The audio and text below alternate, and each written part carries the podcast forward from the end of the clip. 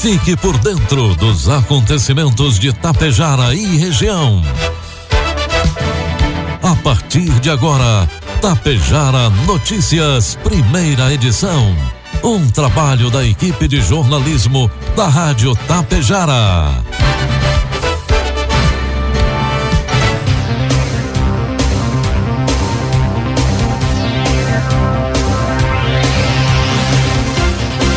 Bom dia, pontualmente 7 horas da manhã. Está no ar a partir de agora aqui pela Rádio Tapejara, a primeira edição do Tapejara Notícias desta quarta-feira, 27 de outubro de 2021. Tempo bom em Tapejara, 18 graus é a temperatura, 64% a umidade relativa do ar. Notícias que são destaques desta edição. Secretaria da Saúde anuncia a troca de local para vacinação contra o coronavírus em Tapejara.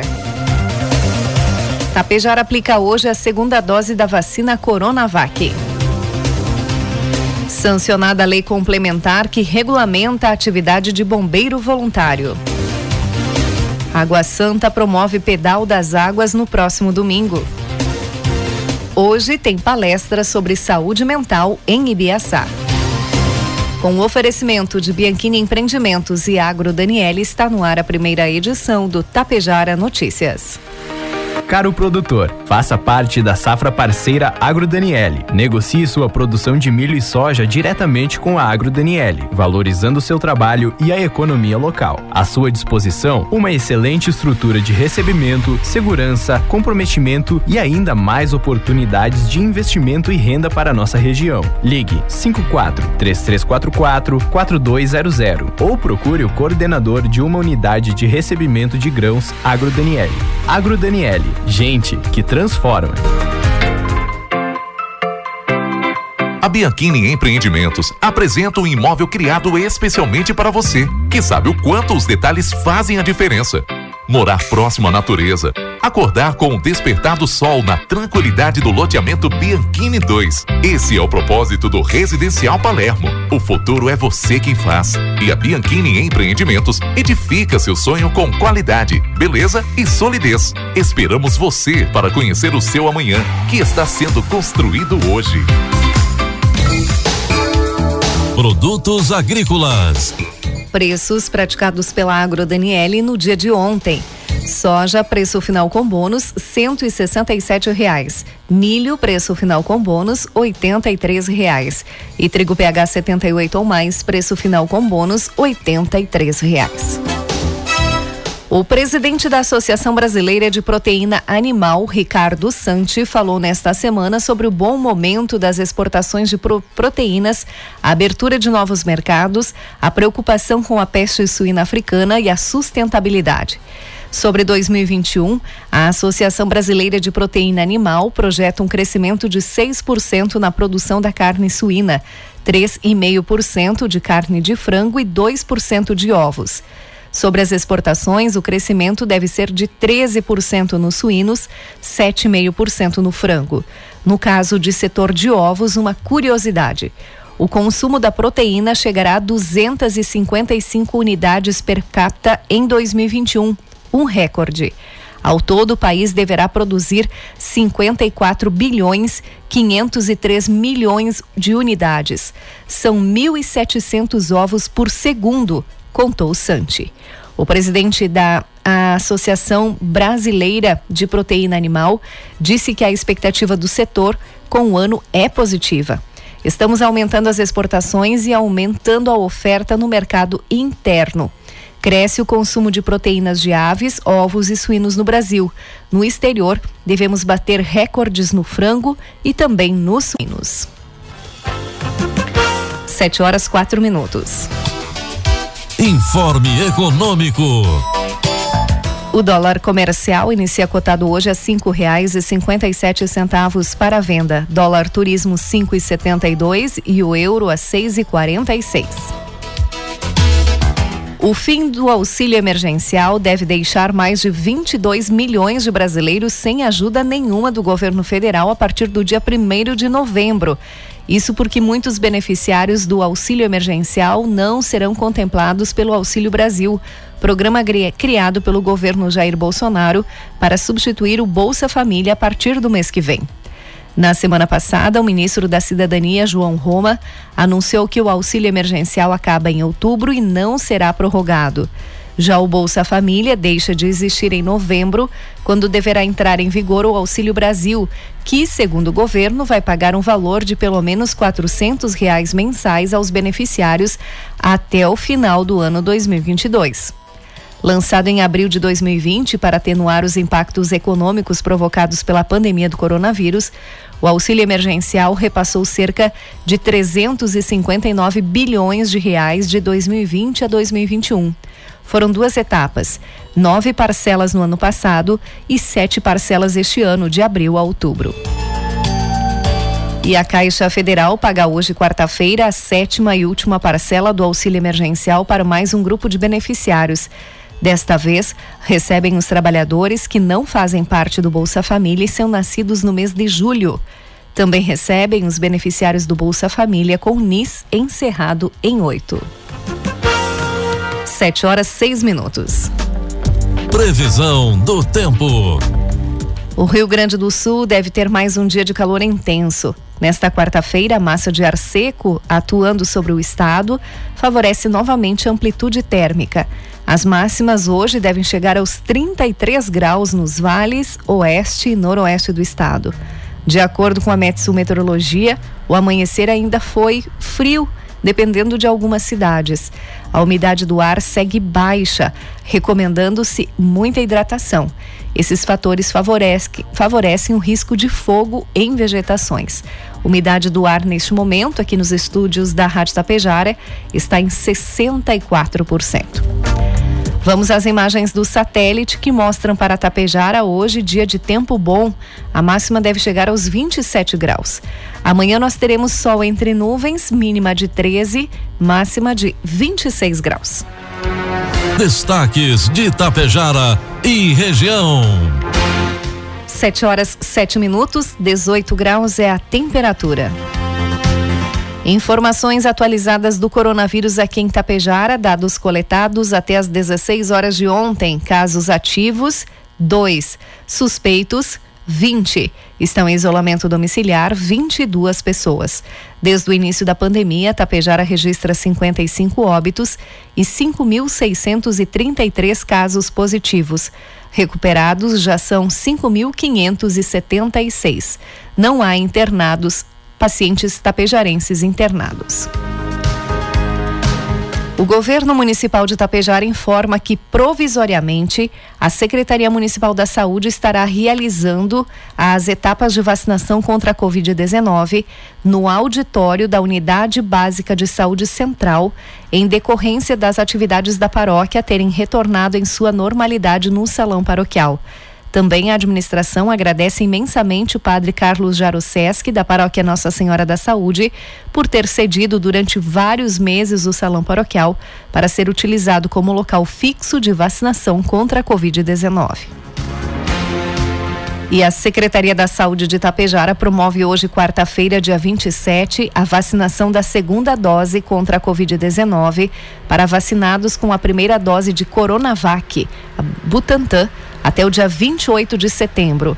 A vacinação acontece no auditório da Unidade Básica de Saúde Central, das 7h30 às 11h30 da manhã e das 13 às 16 horas. É importante que todos levem documento com CPF, cartão SUS e comprovante da primeira dose. A Secretaria da Saúde do Estado autorizou ontem que pessoas vacinadas com primeira dose de AstraZeneca e estejam com a segunda dose em atraso, mais do que oito semanas de intervalo, possam receber a segunda dose da vacina Pfizer. A demanda surgiu em virtude do desabastecimento da AstraZeneca registrado em algumas cidades. A chefe da Divisão de Vigilância Epidemiológica da Secretaria Estadual da Saúde, Tani Ranieri, ressalta que esse tipo de intercambialidade tem segurança comprovada por evidências científicas. Estudos em vários países mostram que há uma boa resposta imunológica para essa troca. O importante agora é que as pessoas não deixem de completar o esquema com a segunda dose e possam garantir uma maior proteção contra a Covid-19, afirma ela. Em virtude da falta da vacina, a Secretaria Estadual da Saúde já havia encaminhado na segunda-feira, dia 25, ao Ministério da Saúde um ofício solicitando mais 75 mil doses de AstraZeneca. A previsão é que esse lote seja recebido no estado entre o final da semana e o início da próxima. Além disso, Ontem, terça-feira, a secretaria realizou a distribuição de 450 mil doses de Pfizer a todos os municípios. 7 horas 10 minutos. O Sindicato dos Trabalhadores Rurais de Itapejara promoveu na tarde de ontem uma importante palestra em alusão ao Outubro Rosa, ministrado pela doutora Daniela Maris Piccoli, ginecologista e obstetra, Muitos associados, principalmente mulheres e comunidade em geral, acompanharam o tema A prevenção pode mudar a sua vida. Hoje, quarta-feira, em todos os postos de saúde aqui de Itapejara, haverá coleta de exame preventivo do colo do útero para mulheres que trabalham em horário comercial. O horário desses atendimentos nos postos de saúde hoje será até às 20 horas. Também até às 20 horas serão realizadas mamografias já agendadas no Centro de Diagnóstico do Hospital Santo Antônio. E a Rádio Tapejara convida, participe do encerramento da campanha Outubro Rosa. Será neste domingo com atividade física ao ar livre, pipocada e atividades recreativas. Será na Praça Vitória Verde, no loteamento Caligari 2. A realização é do Grupo Sementes de Girassol, Lions Clube Mulher, Rotary Clube, Academia Corpo a Corpo, Secretaria Municipal de Saúde, com o apoio da Rádio Tapejara. E em Ibiaçá hoje, em comemoração ao Outubro Rosa, tem palestra sobre saúde mental. Será ministrado pelo Dr. Érico Retauer. O assunto vem ganhando destaque nos dias atuais, principalmente pós-pandemia. O evento acontece no Salão Nobre da Prefeitura Municipal de Ibiaçá, com início às 19 horas e é aberto ao público em geral. A Secretaria de Desporto, Juventude e Turismo de Água Santa, em parceria com o SESC e Biciclube de Água Santa, realiza no próximo domingo, dia 31, mais uma edição do Pedal das Águas. As inscrições, inscrições estão abertas no site www.sesc-rs.com.br barra esporte barra ciclismo e podem ser feitas até amanhã, dia 28, às 18 horas. O valor da inscrição é de 50 reais e o participante terá direito a café da manhã, lanche ou hidratação durante o curso, uma sacochila uma squeeze, uma placa para bike, uma camiseta, uma máscara e uma medalha. As inscrições são limitadas para 200 ciclistas. O evento contará com dois trajetos: o light de 22 quilômetros e o esporte com 50 quilômetros, percorrendo o interior de Água Santa, passando por pontos turísticos do município, como a Cascata do Gramado do Erval e a Cascata de São Caetano. A largada será às 8 horas da manhã do Ginásio Municipal Aldine Virgílio Coser. O governador do estado, Eduardo Leite, sancionou ontem o projeto de lei complementar que regulamenta a atividade de bombeiro voluntário aqui no Rio Grande do Sul.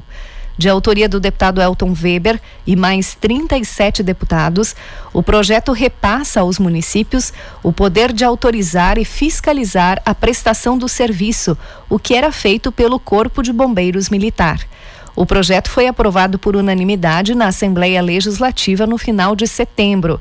A partir da sanção da Lei 15.726, os voluntários poderão estabelecer termos de cooperação diretamente com as prefeituras, o que deve impulsionar a presença das corporações no interior, onde houver interesse do município. Atuando há décadas junto às comunidades gaúchas, atualmente os bombeiros voluntários estão em 64 cidades gaúchas. O projeto, pioneiro no país, já foi solicitado por outros estados, como Minas Gerais.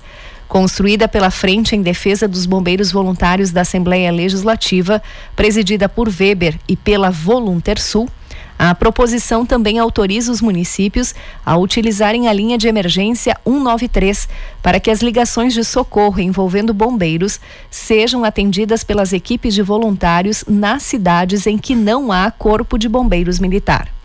De outro lado, o projeto impede a criação de unidades de voluntários em localidades já atendidas pelos militares. O dia de hoje é de celebração desta luta da nossa frente legislativa e da Associação dos Bombeiros Voluntários, a Voluntersul.